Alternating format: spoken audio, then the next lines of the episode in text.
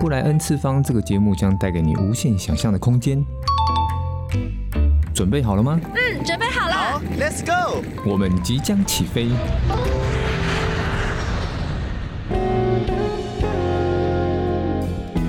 我现在目前暂时不会想去第二次，就是雅加达，他们塞车太严重了。哦，对，如果你今天开车啊，就是要十字路口，比如你要左转，但因为塞车太严重，你被卡在那边嘛，嗯所以他如果会有人就敲你的车窗，然后如果你给他钱，他就会出动两辆车帮你挡住，然后让你可以顺利的左转。真假？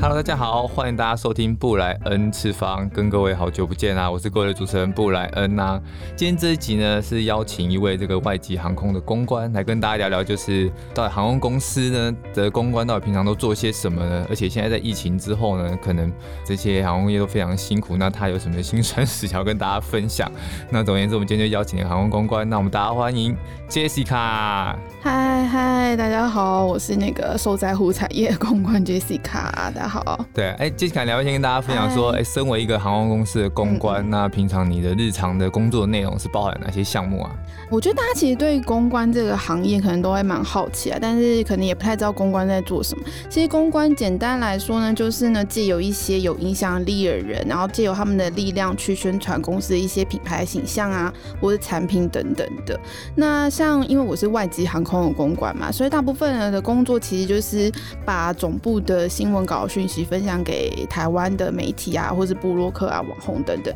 然后也会如果有新产品或者新活动的时候，也会举办一些记者会啊，或者是会做一些跟异业合作部分，比方说节目啊、观光局啊、民航局等等，跟他们做一些合作。总之就是有点琐碎，但是也是蛮多的工作。但最重要的就是要跟台湾的一些有影响力的人维持一个很好的关系，大概就是这样。哎、那你是从之前到现在就是在航空业工作吗？还是你之前是在别的产业啊？其实我进航空业大概四年半的时间，那我一开始大学毕业之后就开始经营公关公司，然后离开公关公司之后，其实我都是做游戏业，就是分别做过端游跟手游，所以一开始录取这份工作的时候，我蛮惊讶，然后我还一直问那个面试我的人说：“你确定要录取我吗？”因为我完全没有航空业经验，也没有航空业背景，我只是单纯喜欢坐飞机而已。哎、我我打扰一下，你刚刚说端游跟手游对，什么端什么是端端游就是不好意思我用不是电游脑戏界电脑玩游戏就叫端游。啊，用电脑玩就就是叫端游 CS 啊，什么 AOC 啊等，然后手游就是手机游戏。哦，所以了解了解。我自己我就觉得蛮有趣啊。但我以前的客户就是我沟通的对象是一个不出门的人，啊，现在的沟通对象是很爱出门的人。哦 所以，是完全玩是两个极端的产 业，因为在我们的认知里，就是玩手游或是玩所谓的端游，嗯对，就是在一个室内。如果他是一个非常热衷于游戏的，他可以一整天都不出对门。对对对对，没错。但是航空业就是一个拼命要把你挖出门对的对一对，个没错一。个产以业。前就想让他们自己待，赶快待在家里不出门，最喜欢台风天，因为台风天业绩也超好，因为他们就是能去网咖或者在家里玩游戏。现在就是反而很怕台风天，因为台风天会取消航班，就会很让我们很困扰。哎、那这两个产业，就是你之前也是当公关吗？嗯，对，也是当啊那两个的公关，你觉得在行销产品，但是产品本身就有很大差异啊。嗯嗯嗯那你觉得在推广的方式有所不太一样？嗯，我觉得以前呢，你可能不管是对媒体，或是对一些像游戏业，我们主要 KOL 可能就是实况主或是一些知名的玩家，那你就会很希望就是他们就一直玩你们的产品，然后推广就是我们自己家的游戏。但是现在有点不一样，是除了要推广自己的航空之外，我大概有百分之八十到九十时间其实是推广航点，就是说，因为我自己觉得啦，台湾好像人在旅游这一块，对于选择航空公司是比较没有品牌忠诚度，就好像还是以价格作为比较大的取向。那所以我会觉得说，先创造人去想要去某个地方旅游的兴趣跟需求是比较重要。比如说我们今天推广了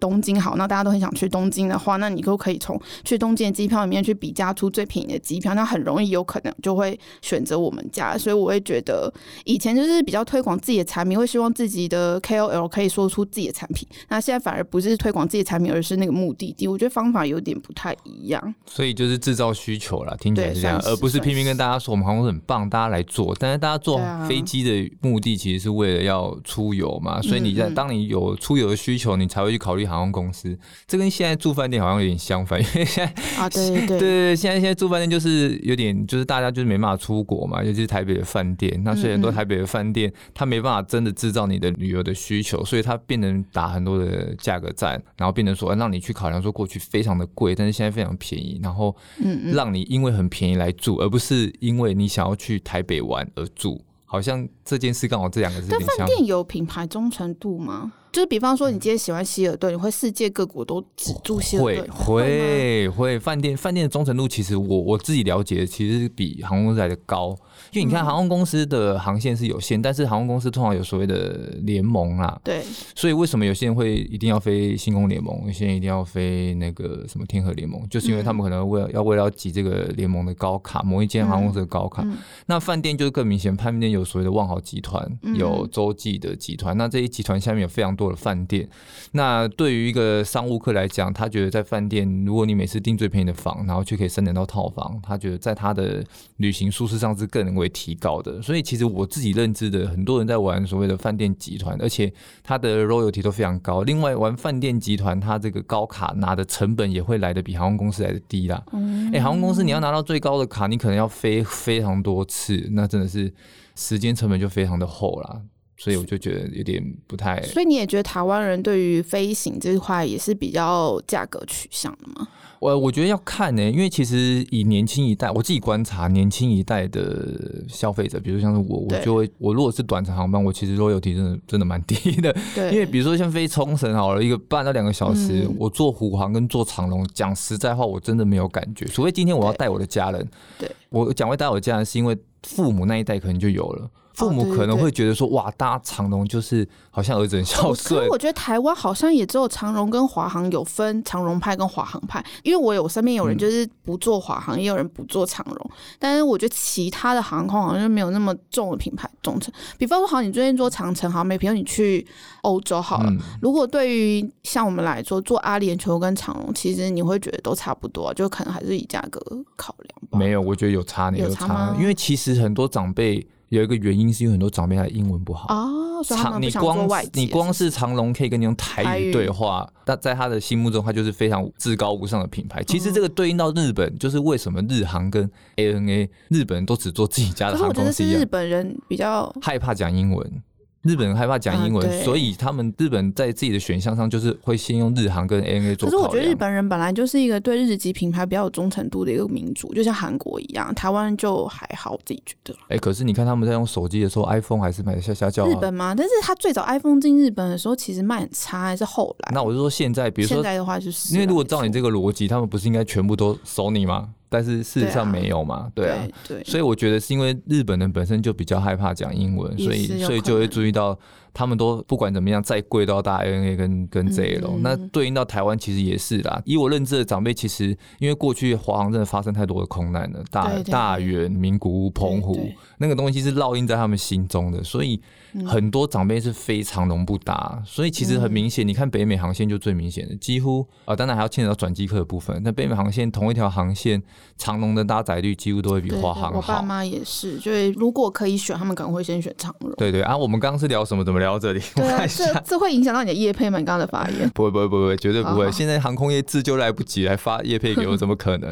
哦，我们刚刚聊到说你当不同产业公关有什么不同对嘛？对，刚刚那你刚刚说推广目的嗯地，嗯通常你的方式是用什么方式去推广？其实就是带他们出去玩，然后就是一方面可以体验飞机上的内容，那一方面就是当他们去的那个目的地，就会对于那个目的地有更多的了解，然后可能就会分享一些漂亮的照片啊，或是自己旅游的一些心得啊，推广给他们的粉丝这样。哦，所以你就会开一些像是所谓的媒体团的对部分。呃，如果是跟部落客或 IG 客、YT 客合作，大部分就是媒体团的部分。嗯然后我们也会跟一些综艺节目合作啦，像旅行大的那种旅行类节目，像什么玩很大、啊、三国志啊、时尚玩家、闺蜜爱旅行，其实都有合作过。那你自己有真的带到的艺人，你觉得有没艺有哪一个因为你刚刚听起来好几个嘛，好几个电视节节目对啊，那你有没有自己觉得哪一个艺人比较好？嗯我们讲好的好了，要不然要比较到最后好搞到最后又被那个粉丝来攻击 说，对比哎较不好过坦白说啦，跟艺人合作，他们其实都蛮好的，因为其实我们不太会跟艺人直接的联系，当啊然都是对经倒纪是公司或者制作单位。那我觉得台湾电视节目的制作单位其实都蛮有规则跟资深的，他们其实都知道他们自己是去工作。像艺人，其实节目我没有每个都跟啦，我只有去跟过。综艺玩很大，就是宪哥那哦个宪节目，哥然后嘿跟他们去就是别的国家去拍摄，然后我觉得他们那个节目真的是井然有序耶，其实他们工作人员加艺人可能三四十个以上，但他们说几点集合就是超准，大家都超准时，不管你是大咖小咖，even 是宪哥都超级准时的那一种。然后我觉得他们真是一个井然有序的一个电视节目，难怪会收视这么。难怪这个节目可以做这么久，对他们就是对对对，真的很认真。然后对啊我也做这么久蛮收视还这么好，哎、他们真蛮认真的耶，他们一开始去场刊啊，或者是想节目啊，或者什么，反正就是一个很有制度的一个拍摄团体，就对，让我蛮惊讶的。宪哥应该人不错吧？在我的宪记哥忆中里欸对面，我觉得宪哥是一个，虽然他也是有很常有一些失控发言，但我觉得他这个人本身是一个很聪明的人， 啊而且这一他会定非常会知道。哦我觉得他真的是博学多闻，因为我们去了不管什么地方，然后他都可以掰出，呃，应该不能说他是掰 啊你，说他博学多闻，然后后面说他可以用掰就出是，可以说很多有的没的，就是这个地方的一些什么历史啊，或者什么之类，然后他接话也可以接的很快。然后因为我们算是赞助商嘛，他也会知道说适时的要加入赞助商的东西在里面，因为有些艺人他可能就会忘记。我了因为解他。自己玩嘛，他就会忘记。有啦有啦，宪哥都会在，就是他会莫忘这些赞助商。啊对我我对记得对有对一对趴就是拍你们机上，对不对对？对对，我好像有对对印象。有好有啊有，他就会有立马就是 Q 进来，然后就是讲一些好话，因为有些艺人他可能就会比较会在镜头前面太真实的反映他们自己的想法或情绪那一种，然后宪哥就会想办法转回来说，其实也是不错啊，什么什么之类的那一好，我种理解。那我可以问一下嗯说，因为听起来航空公司的公关应该会接触到各式各样的人嘛，然后可能也你刚刚讲说你还 promo 一些新的航点，对。那这些航点你可能也都会必须要自己飞过去一趟。嗯嗯那你对于你在公关工作里面，你觉得最喜欢的部分是哪一部分？那我刚刚讲说你可能会飞到一些奇奇怪怪的航点、奇奇怪怪的城市，你有没有哪些城市让你印象比较深刻？就是去了觉得说这里哎、诶怎么我们从来没有来过，因嗯为工作关系来，觉得超棒，或是觉得靠要这什么鬼地 方，鸟不拉屎的，怎么会叫我来这这样子？我觉得做航空业的公关，我觉得最有趣的部分，其实就是刚刚讲到的，你可以去一些你在旅游清单上面没有想过的地方，因为其实台湾人现在最喜欢去的就是东京、大阪、首尔，对，日本啊，对，就是日本跟韩国。那其实我觉得这世界很大，还有一些可以去值得看一看的地方了。虽然我自己也觉得东京、大阪很棒，很你舒明服明每年都去日本，不知道去几趟，我一自己也点，但我也有去别的地方、啊，一点说服力都没有。我还是觉得它很棒，但是我还是有去别的地点啊，所以我觉得就是世界很大，还是可以去别的地方。那我觉得做这公关航空业的公关这件事情，就是加速了我就是去看了一些其他没有去过的地方，或者原本没有在旅游清单，然后就介绍给台湾的消费者这样。啊，不过你问我，就是因为工作去过对啊，什么？比如说去了哪最雷里的城市最雷，一定有雷的、 啊，我都有觉得雷的。 我现在目前印象中，我去过，目前暂时不会想去第二次，就是雅加达。哦呀，这样但我那时候，不过那时候我是去开会的，所以我其实没有太在那边观光，只是我好像只有去那边两三天吧，没有去太多的旅游景点。只是我一一到那个城市就没有非常喜欢，因为浑就是身不舒服，这样。第一个就是塞车太严重了，哦，对，塞车非常的可怕，而且我之前听我同事说过，就是因为雅加达塞车太严重，如果你今天开车啊，就是要十字路口，比如你要左转，但因为塞车太严重，你被卡在那边嘛，嗯所以他是如果会有人，就是那边的居民就敲你的车窗，然后如果你给他钱，他就会出动两辆车帮你挡住，那让你可以顺利的左转。真假？我觉得是一个很荒 谬的，荒谬的你事说这个是变成一个什么？一个职职业，就是他会帮你专门挡车的。专门让你的车可以对，左要不然转，对，要不然你就可能会塞在那边，酷之类毙的了这个超酷的。蛮酷的。对我第一次听到。然后再来就是，他们是一个没有什么公社的一个城市，像我同事他们住雅加达，他们的日常生活可能就开车到一个 mall，那然后在梦里面做就是所有他们该做的事，他们不太会走路在路上，因为他们会觉得不是非常的安全。啊，因为他是华人啦，就是华人哦华人在那边可能就会是有啦华有人比较有钱人的象征。华人在印尼还是有一些人还是不喜欢华人，从对过去到现在的一些，而且也是因为他们皮肤差距很大，所以就是他们就这个有钱人的象征，所以他们不太会走在路上嗯做任何的事情。其实他们当初就是觉得华人把他们的钱都拿走，然后又压榨他们，所以即使到现在，当然没有像过去这么夸张，好像在很小就有什么排华运动嘛，对，现在是真的比较好，但是治安上嗯可能如果你是要去雅加达的台湾人，可能还是要自己小心一下这样对子。对，那有没有比较好的城市的印象？就是你没有也是考虑出在差这，去的吗？对，啊，我出差去让我很意外是五哥窟，哦，吴哥窟，嗯，那时候也是出差去。你是会喜？欢吴哥窟的人哦。我其实一开始有一阵子，几年前吧，吴哥窟很红，就好像每个人都去吴哥窟。吴哥窟一直都很红，我觉得啦，然后我那时候看照片，我自己没有特别的喜欢那样。怎么可能？拜？托，吴哥窟那照片一看 就很，因为我是一个很喜欢吴哥窟的人，有点激动，就我也是一个蛮喜欢历史的人，但是因为吴哥窟的历史，我自己看历史跟神话之后，我觉得有点复杂，我就有点看不太懂他们神明的名字有够多，然后我就没有办法融入。如果你今天是比如讲北京啊或什么，我就会觉得哦，我会想要去。那因为我也蛮喜欢历史东西，但是吴哥窟就是我觉得这个神话让我有点棘手，所以对他们没有特别的感觉。但我事实到那边之后，发现我是真的有震撼跟感觉到千年古迹的感觉，真就的是非常同意。就是怎么也太厉害吧！而且我觉得那边的人都很淳朴善哦良、，欸对，，我觉得吴哥窟当然不能讲全部，但是我觉得吴哥窟已经是相较我去东南亚其他的观光胜地对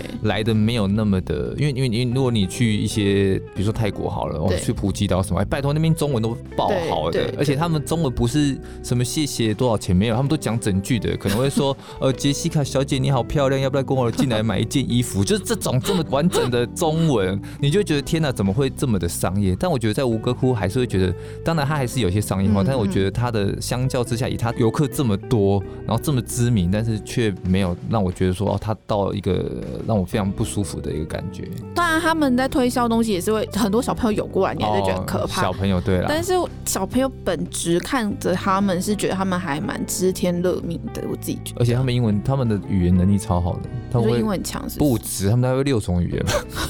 是是为了要卖东西吗对啊，他们一个东西会说一元、一元、一美元，好然后哦好像是变好成像 one dollar，然后会变成可能讲日文、讲韩文，哇这么厉害真的你就一直不掏钱，但是你又不走的话，他会啊！用各种语言试，他会试你对是不，是因为他可能会觉得你可能听不懂，所以他会开始试，然那后跟明洞药妆店的小姐一样哎、明洞也都超级。哦，真的假的？就是他会先用英文问你，不知道他就换中文，然后再换日文。对啊，他就一直很强。因为吴哥窟的观光客来自于世界各地，因为它的地位等同于在那个南美洲的那个马丘比丘。都是全世界的旅客都会去朝圣的嗯地方，所以他可能会，哦我猜他可能也会西班牙文、会德文、会法文。当然，他会的可能就是很简单啊，这个一一块一块钱、钱两块钱，然后谢谢你，你好漂亮之类的。我猜，但是已经我觉得已经很了不起，他那个年纪跟他那个嗯，环境之下，对，但我觉得吴哥窟最大的缺点就是真的太热超了。热。我大概每一天的下午都一定要回房间，就是开冷气，然后就是傍晚再出门。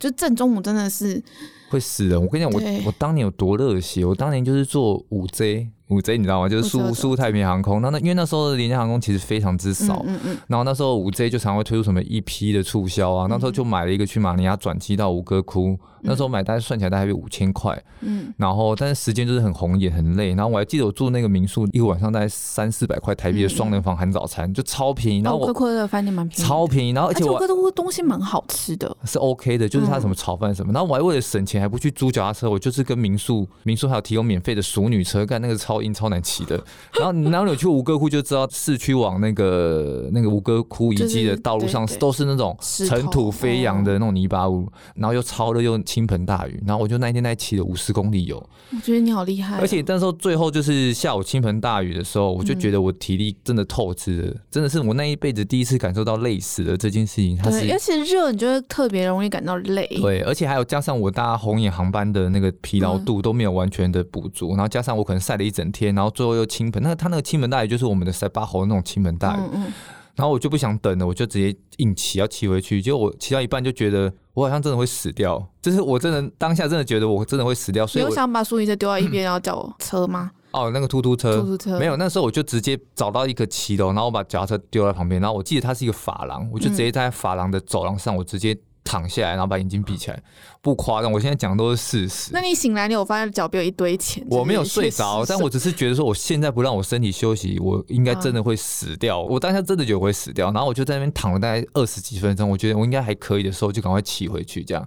那次真的是让我印象太深刻，而且其实突突车是超便宜的，我那个时候大概二十枚就可以小圈的吧。我有点忘记我那时候买超便宜，啊那反正小所以小小圈就是可能二十枚可以一个下午就包起来了，你再而给且它啊是既然会准备水给你，冰水。对呀、啊，而且二十枚是可以坐两个人嘛，对啊，哦，对，我们也是做两个对人。啊，我那时候真的是不知道为什么，到底省那个钱要干什么？但我那时候就是一种是为了你现在有话可以讲吧？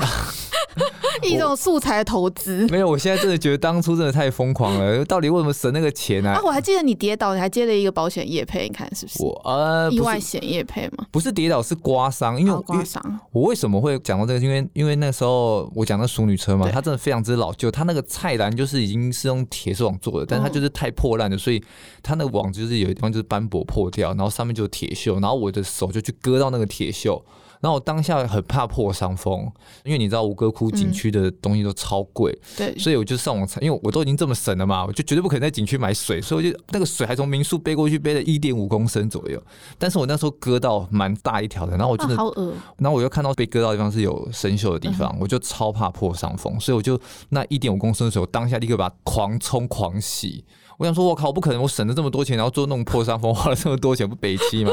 所以那件事真的是要告诉大家，真的是大家还是要小心一保意点。外险是 不是？不是我那次，我现在回想起来，我真的觉得有一些钱该花就是要给他花了，好不好？就是你对就租一点比较好的脚踏车，因为说实在真的很便宜，那边租脚踏车超便宜的，我嘟觉嘟得那边应该不要租脚踏车吧，直接嘟嘟车好了，有司机。嘟嘟车，或者是你可以租个电动脚踏车，我觉得电动脚踏车也很轻哦，因松。为现在现在有电动脚踏车，因为嘟嘟车如果才二十块，那电动脚踏车我嗯猜差不多五六美就差不多。可是它这路程不近哎、如果你从饭店那一区到那个，其实没有很近、欸，哦它有些庙跟庙之间还单程大概就要十公里，对啊就是从你光从市区到到到那那个个框景框区里，面我记得单程好像就要十公里，我有点不是很肯定，但我记得因为因为很辛苦的原因，是因为它那个路大部分都是那个尘对土，然后你靠近景区的时候才是柏油路，对，印象中是这样。但是是太热了。哦，那次真的让我印象真的太深刻，真的会死掉的一一次的人生的经验欸。那你有在那边？欸现在好像吴哥窟的介绍，吴哥窟你有什么印象比较喜欢的景点吗？还是你觉得每个都蛮喜欢？我觉得吴哥窟，因为我就是一个历史控啦对，所以我去我就整个整个疯掉，我就是每一个人都去看一圈， 其实不至于，因为到后来，如果你有去过吴哥窟的朋友，就会发现就是都长差不多。 对对对，我有回来试图去写一下游记，但我看照片的时候，有的有点认不太出来，除了那什么巴龙寺，就是太对明对显，哦，还有那个微笑微笑吴哥嘛，谷或者是那个安吉丽亚·裘丽拍那叫呃，那个叫做塔普伦，塔普伦就是比较明显之外， 其他我都觉得对塔普伦。看照片有点哎、诶这是哪一间？ 因为你一去就是会先看到小吴哥嘛，小吴哥你就会非常的兴奋，然后接下来你就会查，就是你刚刚讲的塔普伦寺跟那个微笑吴哥的那个巴龙寺。对但是事实上，像那样的建筑在那边大概有二三十就很多座，个嗯跑不掉。那个感觉就有点像是外国人会说他想要去看庙，啊然后你就会去了龙山寺之后，觉得龙安寺，他应该觉得龙安寺超棒，但啊是就是他去其他的地方之后会发现，哎、怎么到处都差不多，他可能就会兴趣缺缺了。哎很有可能。对啊，所以我觉得那个概念可能会是这样，就像我们去欧洲教堂也是一样啦。第一次看到欧洲的教堂，哇，兴奋的跟什么一样，然后看到后来也就是麻痹了。 我觉得那概念差不多，差不多但是都很漂亮。我觉得吴哥窟真的很漂亮。好，而且很容易就聊到离题耶，我们真是很 freestyle 的一个节目。哎，那接下来就问你说，贵航空公司在台湾，对你们在台湾，因为你们是外籍航空嘛，你们有没有特别锁定的，就是把哪一间航空公司当你们的竞争对手？所以你会特别去嗯注意它的动向，这样。我不知道其他间的航空公司的公关他们是怎么想，或者是马行销是怎么想，但我自己是觉得我没有特别锁定哪一间是我们的竞争对手，因为我觉得我们的大家的线。都不一样，就每个航点会跟你开同一个航点的航空公司不一样，所以我觉得很难去指一个 overall 哪一间是你的竞争对手，因为我觉得像国航好了，长荣跟华航、新宇他们三个可能就很明显。啊，他们就很明显对，。但是对外籍航空来说，就是其实我们不一定每一条线都跟他们，但是我还是会去看其他航空公司他们做了哪些行销的东西啊，或者他们价格大概卖多少，然后有没有什么可以学习的地方？因为我觉得他们有些真的还蛮会，比如新宇真的是蛮会卖东西哦，的，真的哎，他们行他行们销的做小很好。户真的蛮会卖东西哎，的。对你身为一个公关行销，那你有没有觉得印象中在疫情之前、哪一间嗯的航空公司它的行销你觉得做的非常的有趣活泼？有趣跟活泼，酷鸟吧，酷对不对？鸟酷鸟 酷鸟倒了，各 位，酷鸟是真的蛮好笑，可 酷鸟是姐姐很强哎、可是我觉得现在华航跟长荣其实也年轻化，其实跟我一开始真的知道的有点不一样。而且华航后来拍的影片，我都觉得蛮厉害。他超棒。他们拍那个纪念品的那个，我对，觉得很厉旅行害的。纪念品，还有一个说好的旅行，对对，我觉得很厉害。这两只都会让人家印象非常之深刻，就对是就是已经超脱过去，你会觉得他们就是八股式。对啊，很想知道他们光顾是哪一件。我真的觉得他们现在，因为我觉得早期我在接触这两家航空公司的时候，对我也觉得他们在对应我们这些所谓的自媒体嗯工作者，我觉得不是这么的友善。因为我在想，他们过去，你想想看，会像以前他合作都是找什么陈伟英啊，嗯嗯就，是那种很大牌，要么艺人啊，要么就是知名人士，他比较对不会找我们这种所谓的，在他们眼里面，我们应该是非常之小咖这种。对但是像近几年，我比如说跟华航合作非常多档，或者是嗯常常有时候也会发一些讯息来，我都觉得说哇，很明显的有见识到他们的转变啊。嗯我觉得这是一个好的现象，因为我觉得有可能是因为外籍航空的行销真的太活泼了，外籍航空真的是相对本土的航空来的真的是促销的活动来的活泼跟多样化比较多，活动也比较多啊。对，也因为一部分是我觉得外籍航空，就像你刚刚最开始讲的嗯嘛，就是台湾的比较年纪比较大人，他们可能比较喜欢国航，所以外籍航空原本在台湾，你可能要对象的族群本来就是年轻人，尤其是低成本航空啊，其实我们就是主要 T A 就是年轻人，哦对所以啦你就一定要做一些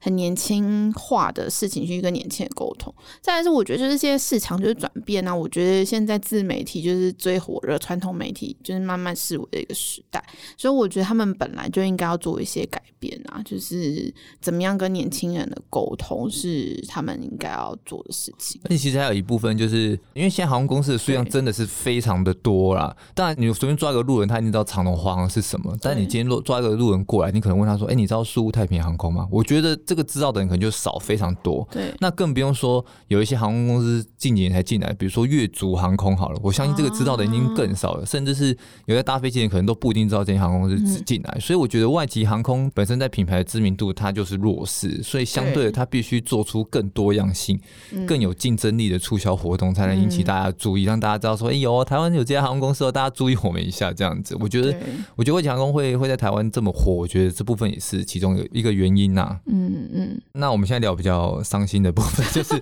因为大伤家。心的部因分，为虽然刚刚聊得这么开心，但是大部分的对东西都是在疫情之前嘛。对不管你要开 Media Two 哦，不管你是要去吴哥真窟，的你去讲实在话，你现在要去嫌雅加达的交通很烂，你都没办法嫌，因为你没办法真的去。我都快要忘记这些航点的代号是什么。我昨天还想说，亚大是 CGK，对啊，那我那我就想问一下说那以你们外籍航空来讲，疫情前跟疫情后，你们公司现在最大的一些转变的部分有哪些啊？我觉得。坦白说，因为我们进台湾也有几年，然后大家其实都很认真。就像你说，其实我们本来进来这个市场就是有点示威啊，就是第嗯一就是我们就外籍航空，然后我们资源当然没有办法跟国土的航空比，然后再来就是跟一些民间力量或是民航局啊，或是各种观光局本来就是没有办法跟国航的资源比。那其实我们就是在这几年就是很努力的在拓展我们的品牌知名度，让更多人认识我们。但这场疫情有点就是把我们原本之前的努力都一炮就是打死。哎、真的哎、你之后之后如果要真要重来，就是重来，从航线开始申请就是重来，然后有一种就是人生重新来过的感觉。然后，而且我觉得这场疫情就是也比大家想的还要久。真的原本我们大概就以为五六月就差不多可以结束了吧，结果没想到拖到现在还看不见未来的感觉。真的，你真的是让我想到五月的时候，纽航还打电话跟我说，呃，他要们啊哦超你媒体来拖了，是不是？对对，他就预估说，哦，可能十一月就应该嗯要差不多了，所以希望十一月的时候我可以飞纽西兰一趟，然后跟大家就去那边玩，然后跟大家讲说，其实纽西兰现在很 safe 什么的，就哎、对， Hello，现在十一月喽，现在十 你先锁定一下明年十一月。对对，而且跟我讲这件事情的人，哎、他也离职了，他已经离开纽、哦，这是爆料呃吗？嗯不要讲纽航了，现在所有的外籍航空的状况在台湾其实都还蛮惨烈的，呃因为对因为你说长龙、华航，它本身就在台湾嘛，所以对嗯它基本上它要裁一定先裁外站嘛，对就像国泰，它先采先采北美嘛。那对对于说在台湾的外籍航空，这些人就是等于是他们的外战啊，所以啊对第一对个对受难的绝对是他们。所以我觉得啊，非常辛苦，非常可怜。那以你们公司来讲，员工应该少非常多了吧？我在想嗯你。说裁员部门，应该是所有航空公司都有裁员吧。对啊，但我觉得你们应该也是裁的蛮惊人的吧？我觉得其实老板们一直都很想要保护大家，就是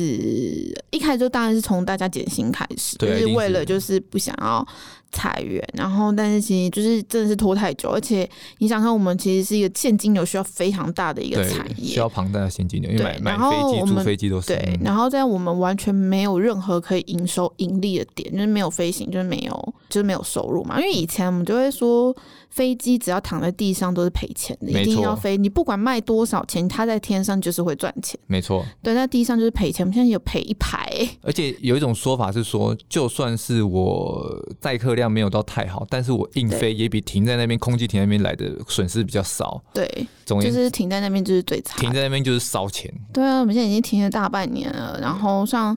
台湾的话，就是也是裁了不少人啦，对啊。那如果现在的状况这么惨烈，那我就问你一下，就是、嗯那你有换工作？ 他 哎、老板不知道有没有听到这一集啊？就是你有还好动吧，这念应该不说会播到外国去吧？ 就是你会不会动念 想你说们，想哇，现在这个这个航空业的复苏是遥遥无期啊？嗯那你看你在过去在游戏业当过公关，然后在航空业当过公关，我觉得你找工作应该不难。所以，哎、我不是要把人家挖走，我只是好奇想问一下说 在这种情况下，你会不会考虑去其他的产业工作？因为必须嗯老实讲，航空业的薪资福利都比一般的产业来的好非常多。我自己的观察，薪资我是不知道，但福利是真的比较好哦，啦。对，福利好非常多，就是因为你就是有机票，然后因为外籍的关系，嗯所以你的年休也比较多。然后再来就是，其实最大的福利就是机票啦，因为大家会想进航空业，应该都是因为机票的关系吧？就因为我觉得航空业相较其他产业还是一个窄门啊，尤对其对对你的没错职务是可能一间航空公司顶多两三个最没多，错，没错。对啊，没错，所以我就想说你会不会考虑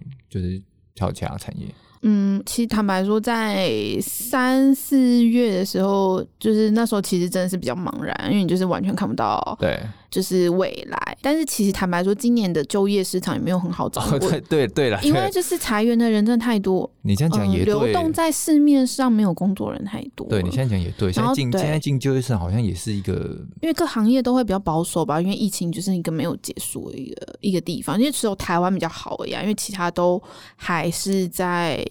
比如锁城啊、锁城、锁城、卧房红的卧房红啊，而且求职的人变多，就是相对的你的议价能力就会变低耶，对不对？对，啊，所以其实也就业市场没有很好，先撑。着，先撑着好了。对啊，然后我比较迷信，所以所以我就算过塔罗牌跟紫微斗数啊，就中西方各算了一下，然后哦反哦，中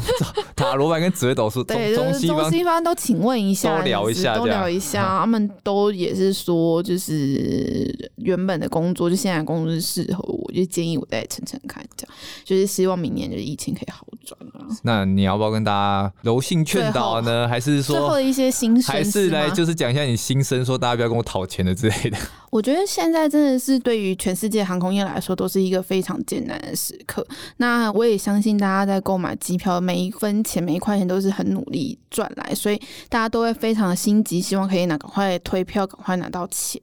但是其实就于公司来说，他们其实也有很多的辛苦跟无奈嘛。如果他们今天大家有钱，也会很想赶快退给大家或者是什么，但是就是因为现在就是没有收入，然后疫情遥遥无期的状况下，其实公司也会有自己比较就是难过的地方啦。所以我会希望就是不管你你是因为什么原因，然后你面对不管是粉丝团也好，或是客服也好，就是希望大家还是可以比较理性地去面对，就是希望大家可以多一点体谅。那对于就是你沟通的第一线人，不管是客服啊，或者是粉丝团小编来说，他们真的不是他们能够做决定的事情，所以就是大家还是希望可以就是理性一点的，不要太酸言酸语的对他们，因为他们也很辛苦。大家现在在这个还在工作岗位上面，其实都在做一些不开心的事情。总而言之，就是呼吁大家要钱合理，但是希望大家可以理性发言。对，每一间航空公司都知道大家都很急，但是我们能够撑下去是我们现在第一目标做的事情。对，我相信大家也希望你们要撑下去，因为你们撑得下去，钱才拿得回来。对，有赚钱才有办法还钱。嘛。对，所以我觉得大家都可能要，因为我看到有些人真的超不理性，他说倒一倒好了啦，赶快钱退给我。他说他如果真的倒了，你的钱就拿不到了，对，没错。或者是你会更困难去，会更久会拿更到困难去拿到这个钱。好啦，我们今天就是谢谢杰西卡来跟我们分享的这一 些，那就是近期因为我在忙于别的事物，所以可能 p o c a s t 更新也比较慢，但是我会渐渐的把这个更新的频率再稳定一下，然后嗯还还是很感谢就是大家愿意就是等我的这个新的集数，然后来听这个新的节目，那就是很谢谢大家，那今天就谢谢杰西卡啦。哎嗨，谢谢。那我们下次见，拜拜